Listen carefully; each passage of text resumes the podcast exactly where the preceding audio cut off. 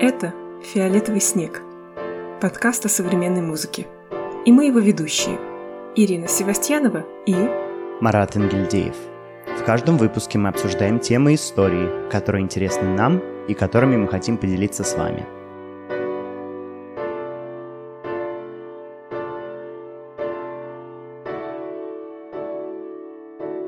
Привет всем-всем-всем! Это уже третий выпуск подкаста «Фиолетовый снег». Мы очень рады вас слышать, что вы слушаете нас. И привет, Марат. Привет, Ира. Спасибо слушателям, что вы нас слушаете. Привет всем.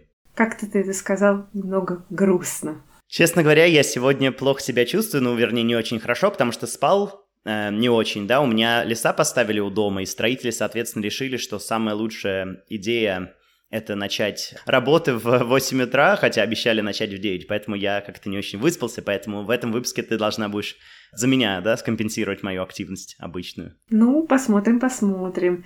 А как ты в итоге сходил на свой концерт, о котором мы говорили в прошлом выпуске? Ой, концерт мне очень сильно понравился. Я думаю, можно начать как раз-таки наш эпизод с э, рассказа про концерт.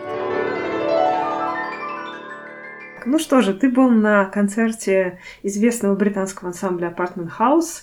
У них э, часто выходят какие-то интересные диски, и они бывали в России. Но понятно, что, видимо, мы их услышим вживую не скоро. Да, боюсь, что, к сожалению, в России у них планов э, на ближайшее время нет. Но выступали они в Лондоне действительно, и мне очень понравился концерт. Он был как раз-таки именно тем, что я и хотел услышать, именно та музыка игралась. Меня, конечно, очень сильно поразило, что люди, которые там находились, да, процентов, наверное, 60, может быть, 70, так на вскидку, это были все-таки люди уже с седыми волосами, некоторые лысые. То есть о чем это говорит? Что, конечно, публика и вот эта аудитория ансамбля, она все-таки средний возраст там, ну, наверное, где-то лет 45. То есть не сказать, что не было совсем уж молодых людей, но, наверное, младше меня я никого особенно не видел. Ну, Apartment House, насколько я понимаю, возник не вчера. То есть, видимо, аудитория, она стареет вместе с музыкантами. Нет ли такой черты? Я думаю, да, потому что как раз-таки ансамбль э, Антон Лукашевич основал в 1995 году, и, наверное, да, действительно, какие-то слушатели остались с тех времен, хотя мне тоже не очень кажется, что он был популярным. Вот такая сильная популярность пришла к этому ансамблю, мне кажется, такая массовая, когда они стали коллабиться с э, лейблом Another Timbre, о котором мы тоже говорили в предыдущем выпуске. Вот, поэтому Да-да. сложно сказать, откуда это. Но вот интересно, что действительно было много людей, скажем, там, 50-60 лет, и исполнители, собственно, тоже не молодые. По-моему, пианист там самый молодой, ему тоже на вскидочку лет 40. Но как вообще обстоят дела с аудиторией, в, с публикой в России? Кто обычно ходит на концерт современной музыки? Ты знаешь, это зависит от музыкантов, которые исполняют, потому что у Теодора Курензиса и музыка Этерна своя аудитория. И, эм, и, кстати, у них эм, аудитория отличается, если это классические концерты, они исполняют там музыку Чайковского, или это вот их а, отделение современной музыки, они делают концерт современной музыки, как правило, там дирижирует Федор Леднев. Ну, в среднем ходят такие люди, опять-таки, креативный класс, 40 э, я думаю, вот такая аудитория. У Масма тоже, думаю, такая же и у студии новой музыки, а, но там больше профессионалов. То есть там много молодых композиторов, э, много каких-то интересующихся людей. Я думаю, что наибольший охват сейчас у филармонии. У них много всяких просветительских проектов. И там вот тоже, в общем-то, молодая аудитория и много таких молодых слушателей. Это приятно, конечно. А про старшее поколение? Куда они ходят? Я думаю, что старшее поколение преимущественно ходит на классику и на современную музыку там, в духе Александра Чайковского, каких-то знаковых таких профессоров э, Московской консерватории, там, Питерской консерватории. То есть э, на такие большие события с симфоническими оркестрами. Я думаю, что вот сюда еще ходят, а так в основном, я думаю, что все в основном любят классическую музыку. Ну да, вот меня, собственно, и удивило то, то что на Apartment House они же играют, э, ну, достаточно, вот мы попозже поговорим о программе, но играли они достаточно таких композиторов-то редких, которых не часто играют, и Наверное, они сформировали уже свою как бы фан-базу, если так можно сказать, которая слушает эту музыку, но все равно удивительно. Мне вот этот, не то чтобы это диссонанс, я-то уже привык, но просто мне хотелось с тобой этим поделиться, вот что такое, существует такая определенная связь. Я вспомнила, как мы бывали на мастер-классах во Франции, например, в Германии, и там как раз вот на дневных таких мероприятиях сидят обычно люди э, такого старшего возраста, взрослые люди, и они... Ну, я думаю, это связано просто с тем, что у них есть время, они на пенсии, они могут себе позволить в будний день прийти и послушать э, квартетный мастер-класс или лекцию о творчестве Жоржа Аберкиса. Привет, Ани Яковлевой, с которым мы были э, на этом мастер-классе. Вот. Ну, и в Париже, когда я была в Доме радио, мне тоже показалось, что там много возрастных людей, таких... Видно, видно, что это такие меломаны, которые специально пришли, не то чтобы они как-то случайно попали на этот концерт. Ну да, мне кажется, очень здорово видеть все-таки людей разных возрастов на концертах современной музыки, какой бы она редко ни была. А кого же все-таки играли на этом концерте? Потому что ты начал говорить о программе и как-то улизнул с этой темы. На концерте играли композиторов, которые писали свою музыку в 60-е или ассоциированы были с 60-ми э, годами. На самом деле, из э, всех композиторов, кто там были, большая часть связана с флуксусом, как движением. Э, соответственно, кого там играли? Давай, кстати, мини-интерактив ты и проведем, и посмотрим, знаешь ли ты таких композиторов, потому что мне некоторые имена были неизвестны. Итак, Джозеф Бёрд. Ну, что-то такое мало знакомое. Похоже на как-то барочного композитора. Да, потому что был английский композитор Бёрд, если я не ошибаюсь. В данном случае речь идет об участнике Флуксуса. Вот он э, первый открывает, э, открывал концерт. Итак, вторая, второй автор Полина Оливерас. Ну да, конечно, это очень известный композитор. Вообще музыкальный просветитель. Э, третий композитор это Альберт М. Файн. Что-то даже никогда не слышала такого имени. Да, я абсолютно не удивлен, потому что ни я не слышал этого имени, когда Антон перед началом этой пьесы спросил, кто вообще слышал это имя, никто вообще, у нас там был человек 60, никто руку не поднял и не сказал, этот автор нам знаком. Он был тоже связан с Флуксусом, и, кстати, он больше известен в этих кругах как все-таки как художник, хотя начинал он как музыкант и учился в Juilliard School. По-моему, Филипп Глаз говорил, что это было самое важное для него знакомство в тот период, когда он там учился, и он произвел на него очень большое впечатление. Так вот, игралась пьеса White on White, белое на белом. Да-да-да. Ты сразу же отсылки к пьесе Эдисона Денисова, его знаком на белом для фортепиано. Ну как тут не вспомнить? И, соответственно, была премьера этой пьесы. В Англии она мне очень сильно понравилась. Но вот в чем проблема. Если зайти в сеть интернет, там не найти ни одного упоминания вообще этой пьесы и ни одной записи, более того, что очень-очень обидно. И как раз-таки, наверное, вот эта фигура, этот композитор всех тех, кто был на концерте, кто исполнялся на концерте, он как раз-таки вот мне хотелось бы больше его музыки услышать. И как раз-таки сегодня мы будем говорить о тоже композиторах, чью музыку забыли, возможно, в какой-то момент. Вот мне хотелось бы, чтобы через какое-то время мы могли также сказать про Альберта М. Файна. Но кроме него там еще, конечно, был Мортон Фелдман. Да, что-то знакомое.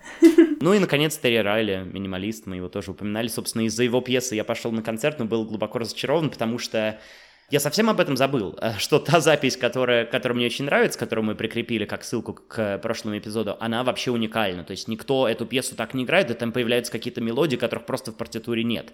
Но насколько я понял из своего research'а, потому что я написал и Саймону Рейнеллу, который заведует лейблом, и моему научруку. В общем, это какая-то особенность именно Тилбери, пианиста, который был хорошо знаком с Райли, они дружили, и, по сути, Райли позволял всячески пьесу видоизменять, скажем так.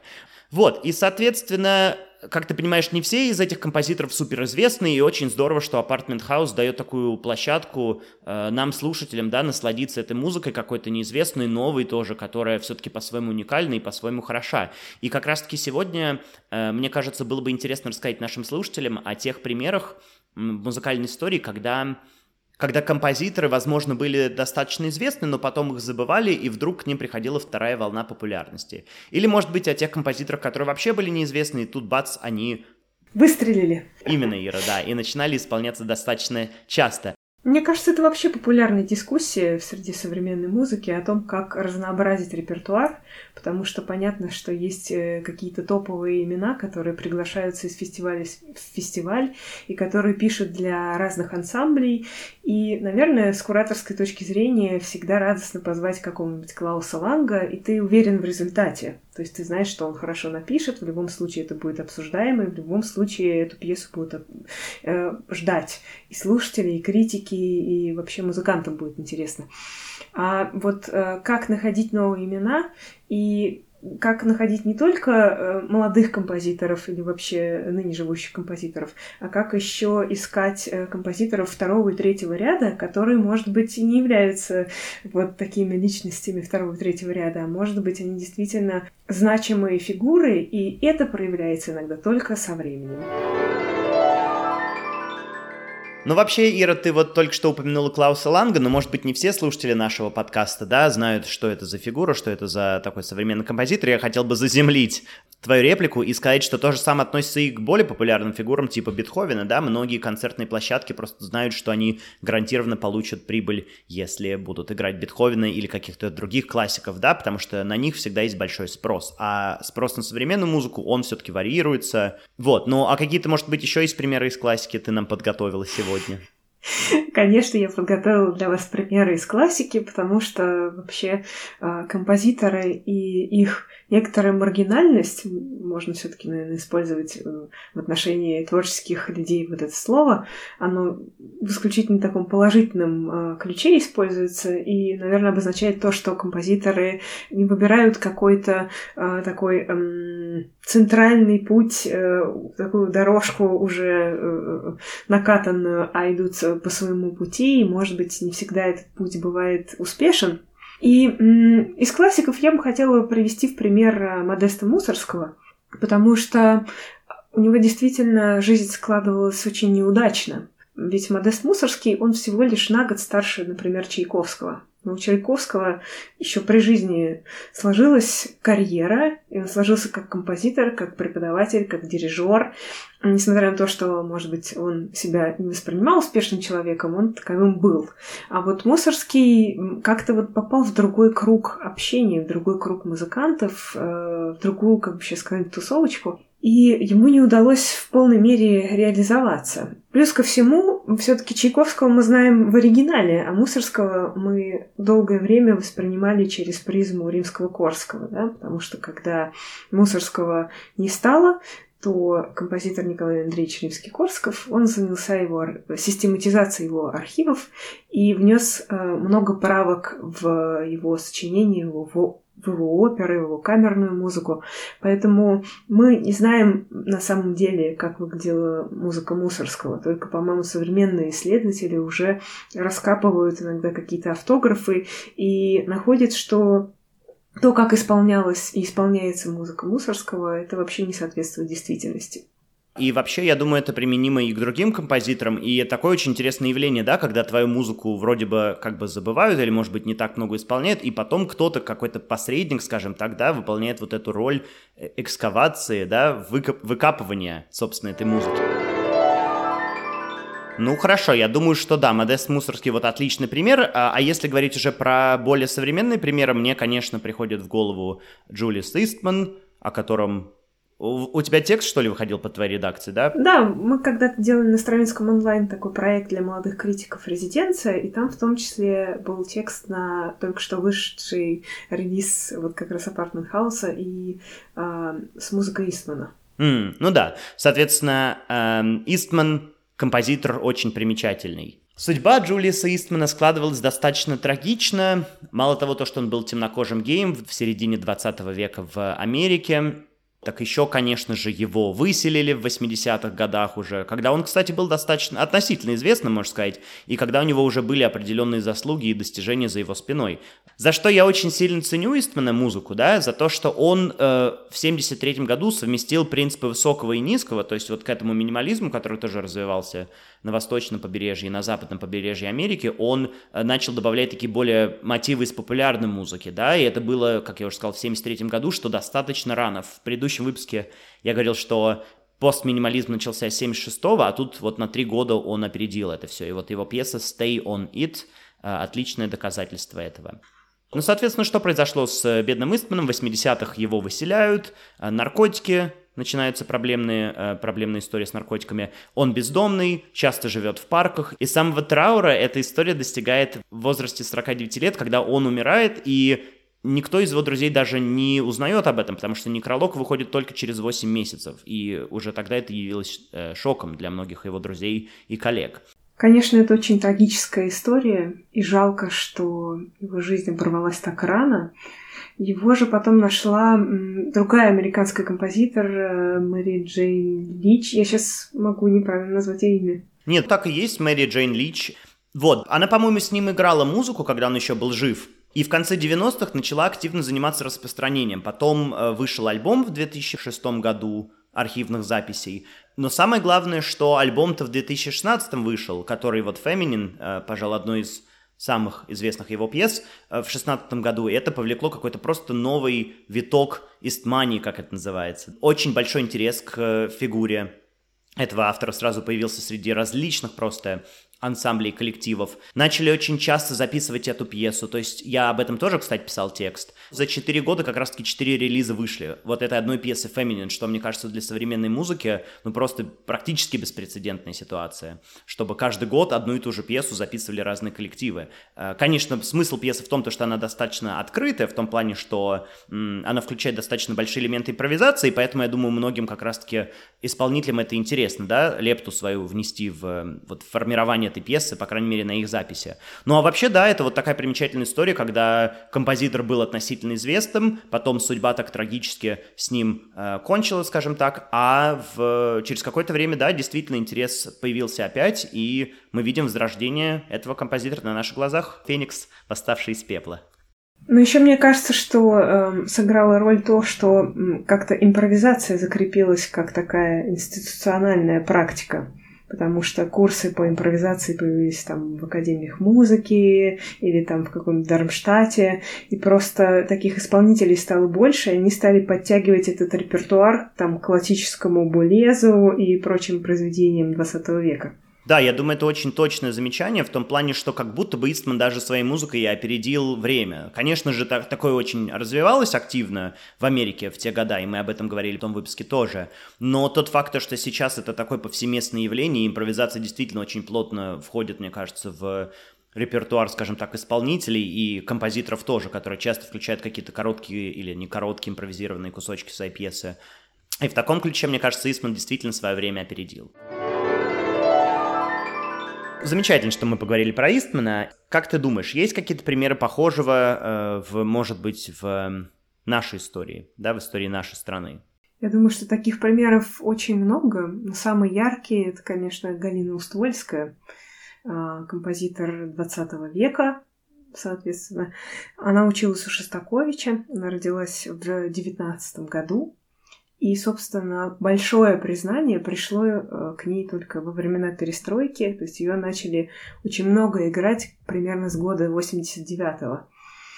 То есть ей повезло, она просто дожила до момента, когда э, к ней пришло настоящее признание, потому что в целом она, конечно, находилась э, в очень сложном положении, потому что она в 48 году попала вот под эту жуткую статью э, в списке формалистов, и она училась у Шостаковича, и, в общем, тоже э, на нее как бы падала тень в том плане, что э, она находилась в тени вот такого большого мастера, и, э, как мы знаем, в России, да, вот все какие-то композиторы, они как бы э, находятся в тени Шостаковича. Есть такая э, проблема в композиторском советском сообществе.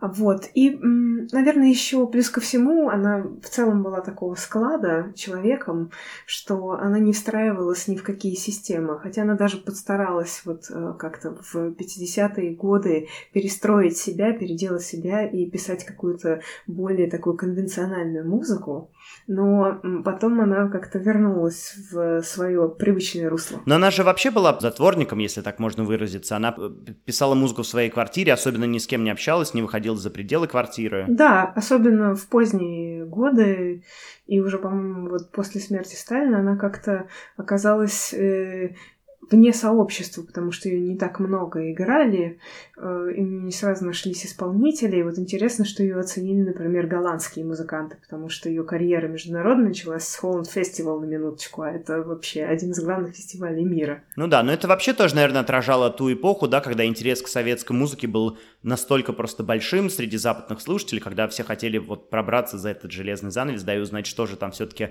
композиторы пишут, поэтому я думаю, это тоже как бы на руку ей сыграло, но это не отменяет нисколько таланта, конечно же, у Ствольской и ее такой очень неординарный стиль. Да, И мне кажется, она очень смелый композитор.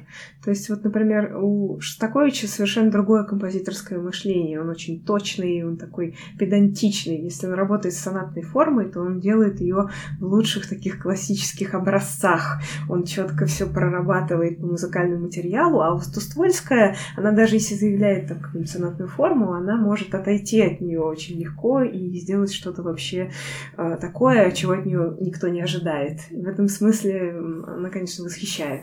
Хотя я не считаю, что музыка Ствольская не звучит как советская. То есть для меня это все равно вот такой советский композитор. У меня нет такого ощущения, что вот она звучит как будто бы вне времени, потому что я часто сталкиваюсь с этой точкой зрения. А вот тебе как кажется?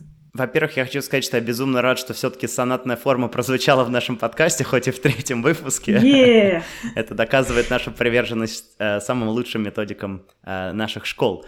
Так вот, э, нет, мне сложно сказать э, про Уствольскую, в контексте ли она... Конечно, она была в контексте, я думаю, советской музыки, и опять-таки влияние Шостаковича было большим, но меня в этой истории с Уствольской еще вот что удивляет. Она, возможно, как и Истман, во многом свое время опередила, потому что в ее фортепианных сонатах очень часто нужно прибегать к достаточно агрессивной игре, и некоторые аккорды или кластеры должны исполняться вот с, с такой несокрушимой силой. И я знаю, что некоторые пианисты для этого специально надевают особенные такие перчатки, которые защищают их руки от каких-то повреждений и травм. Но тут тоже такое интересно, сколько вот ее музыка связана с физичностью, и насколько она, наверное, может напоминать слушателям и тем, кто смотрит на эти перформансы, что да, музыка физична, что для того, чтобы произвести какой-то звук, нужно приложить физическое усилие. Иногда оно должно быть таким очень сильным. В общем, жизнь — боль.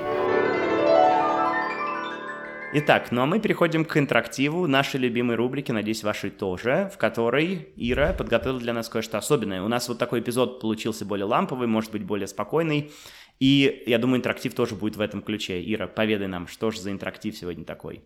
Поскольку мы сегодня говорили немножко о Полине Оливейрос, замечательном композиторе и, как я уже говорила, музыкальном просветителе, то мы сегодня попробуем исполнить э, ее пьесу, ее такую звуковую медитацию. Марат, ты когда-нибудь э, делал звуковые медитации или, может быть, исполнял какие-то пьесы Оливейрос? Может быть, когда-то в студенчестве у нас это было на одном из курсов, нас любили так учить, мы исполняли пьесы прямо на уроках, но дело в том, то, что я очень четко помню, как, когда начался локдаун в 2020 году, соответственно, очень популярна стала вот эта пьеса Tuning Meditations, потому что ее исполняли по зуму, то есть э, делался большой такой звонок групповой, туда подключались до 600 человек, и все исполняли вот эту медитацию Оливера с Tuning Meditation, в которой нужно было петь звуки и, соответственно, слушать звуки других, и там происходила определенная интеракция. Ну, наверное, на 600 человек мы не сможем э, сейчас устроить такую медитацию, может быть, когда-то. Какую мы сегодня попробуем сделать медитацию от Полины Ливерс? Да, мы поразбирали книжку Полины Ливерс с ее пьесами и нашли, как нам кажется, очень удачную вещь, которую вы тоже можете исполнить. Ну что же, Полина Ливерс Растворение ушных затычек. Первое. Найдите время, неважно, где вы находитесь, чтобы сесть, ненадолго закрыть глаза и просто слушать. Когда вы откроете глаза, воспринимайте то, что вы услышали, как музыку. Позже попробуйте запомнить то, что вы слышали, и выразите это с помощью инструмента или голоса. Часто повторяйте эту практику, пока вы не начнете слышать мир как музыку. Второе. В другое время сядьте со своим инструментом и просто слушайте с закрытыми глазами. Пока вы не осознаете, что все, что вы слышите, это музыка. Позвольте своему инструменту или голосу присоединиться к этому музыкальному потоку. Остановитесь, когда музыка закончится. Это поддержанная импровизация. Третье. Слушайте любимую машину, затем начните играть или петь вместе с ней.